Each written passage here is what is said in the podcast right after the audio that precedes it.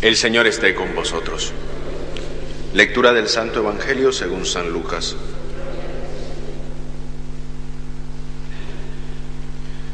En aquel tiempo dijo Jesús a los fariseos, había un hombre rico que vestía de púrpura y de lino y banqueteaba espléndidamente cada día. Y un mendigo llamado Lázaro estaba echado en su portal, cubierto de llagas y con ganas de saciarse de lo que tiraban de la mesa del rico. Y hasta los perros se le acercaban a lamerle las llagas. Sucedió que se murió el mendigo y los ángeles lo llevaron al seno de Abraham. Se murió también el rico y lo enterraron.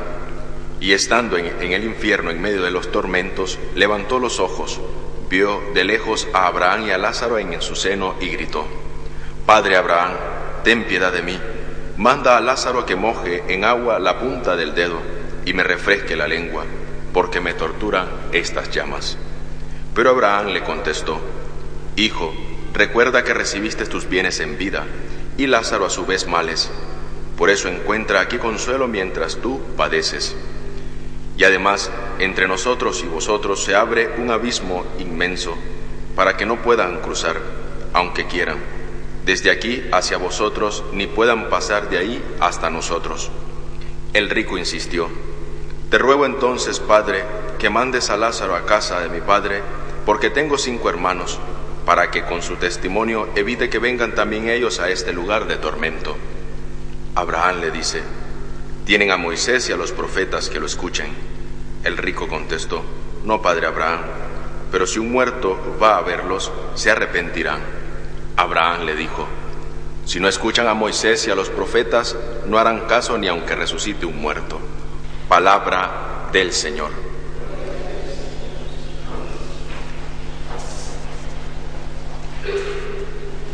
Este Evangelio lo hemos escuchado muchas veces y siempre está referido no a lo justo o muchas veces a lo injusto que pueden parecer las cosas o las obras de los hombres. Pero yo quisiera en este día detenerme más bien a pensar en lo que nuestra sociedad a nosotros muchas veces nos recuerda y nos invita a vivir de manera que estemos siempre buscando o hemos de vivir bien quieres hacer tal cosa, quieres vivir de tal manera, te ofrecemos esto. Los anuncios que encontramos por la calle siempre nos están invitando a vivir bien. Pero este vivir bien se separa, poniendo el, el ejemplo del rico y Lázaro, el vivir bien para nosotros puede llevarnos a pensar en vivir para uno mismo. El querer estar bien yo me hace vivir bien, pero para mí mismo. Vemos cómo la imagen del rico y Lázaro siempre está presente en nuestra vida, buscando siempre el confort y nuestro bienestar. Porque estamos queriendo vivir bien, buscamos nuestro confort y nuestro bienestar, pero no nos ocupamos de los demás. Vemos, queridos hermanos, cómo este Evangelio nos llama a nosotros a buscarnos a nosotros mismos pero sabiendo que tenemos la corresponsabilidad del prójimo, por el cual el Evangelio nos dice a nosotros que tenemos esos dones, esos regalos que Dios nos hace, ponerlos al servicio de los demás. Nosotros podemos vivir en el confort, en el bienestar, incluso gozando de todo lo que tenemos y sin preocupaciones. Es válidamente, porque lo que válidamente has conseguido en tu vida, pues tienes que disfrutarlo válidamente. Pero es el preocuparnos de los demás para que muchas veces nosotros queremos acallar nuestra propia conciencia, el querer decir que a veces actuamos de tal manera que hacemos las cosas para qué, para que se nos vea, para que ante los ojos de los demás yo quede como un justo, el que lo hago bien, el que además de que vivo bien, estoy bien, confortable, tengo todo lo que me merezco, puedo vivir en bienestar y en confort, pero ¿qué hago? Doy para acallar mi conciencia sabiendo que esa es mi responsabilidad y mi responsabilidad del prójimo. para vivir sin preocupaciones, nosotros tenemos que tener en cuenta siempre que nuestra preocupación parte de la preocupación por el otro. No hasta el momento final nosotros vamos a detenernos a pensar qué bien lo he hecho o qué mal lo he hecho.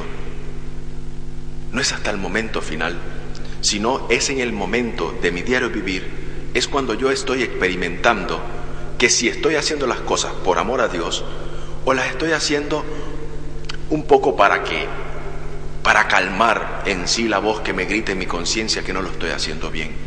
No lo hago por justicia y no lo estoy haciendo por amor.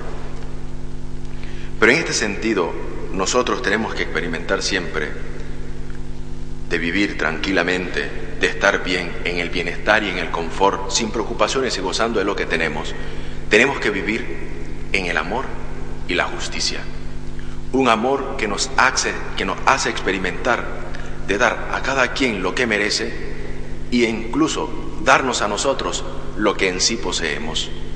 La justicia tiene que ser para nosotros una justicia distributiva de dar a cada quien lo que le merece y una conmutativa que nos hace actuar de acuerdo a que nosotros estamos obligados a vivir y a pensar en el, en el hermano. No podemos, y a veces se nos presentan en nuestra vida y la necesidad de escuchar, escuchar a Dios que nos está diciendo cuántos dones, cuántos regalos has recibido en tu vida, pero cómo los pones al servicio de los demás. Yo vivo bien, Padre, yo estoy bien, gozo de lo que trabajo y estoy haciendo lo que Dios en sí me dice que haga. Eso está bien, porque lo que válidamente has conseguido, válidamente tienes que disfrutarlo pero Dios nos da regalos, Dios nos da dones a nosotros. Pero esos regalos y esos dones, ¿cómo los ponemos al servicio de los demás? El dar una sonrisa a una persona que está triste, acompañarle en su momento de angustia, el dar palabras amorosas a, a un enfermo, eso es un regalo, ese es un don que nosotros recibimos de Dios y que sin coste ninguno nosotros podemos compartirlo. No quiero decir yo que lo que tenemos ahora lo vamos a darlo, porque ¿qué sirve si nosotros lo damos todos con que nos quedamos? Sino más bien esos dones, esos regalos que el Señor nos da, nosotros los podemos compartir con los demás. Mi tiempo, mi voluntariado, el querer estar asistiendo a los ancianos en la asilo, asistir a los enfermos, eso, cosas pequeñas, es la que ante los ojos de Dios se hacen grandes. Y no necesitaremos que resucite un muerto para nosotros esperar o asentarnos a esperar que pasen las cosas para poder actuar. Eso es lo que quiero verdaderamente que ustedes en esta mañana les quede un poco claro. Podemos vivir bien, en bienestar, en confort, sin preocupaciones. Sí, lo que válidamente has conseguido, válidamente disfrútalo, pero que eso no te aparte para vivir para ti mismo, que no, te, no, no sientas en tu vida que no puedes ocuparte de los demás y que actúes con justicia y amor con los dones y regalos que has recibido de Dios. El Evangelio da para mucho más.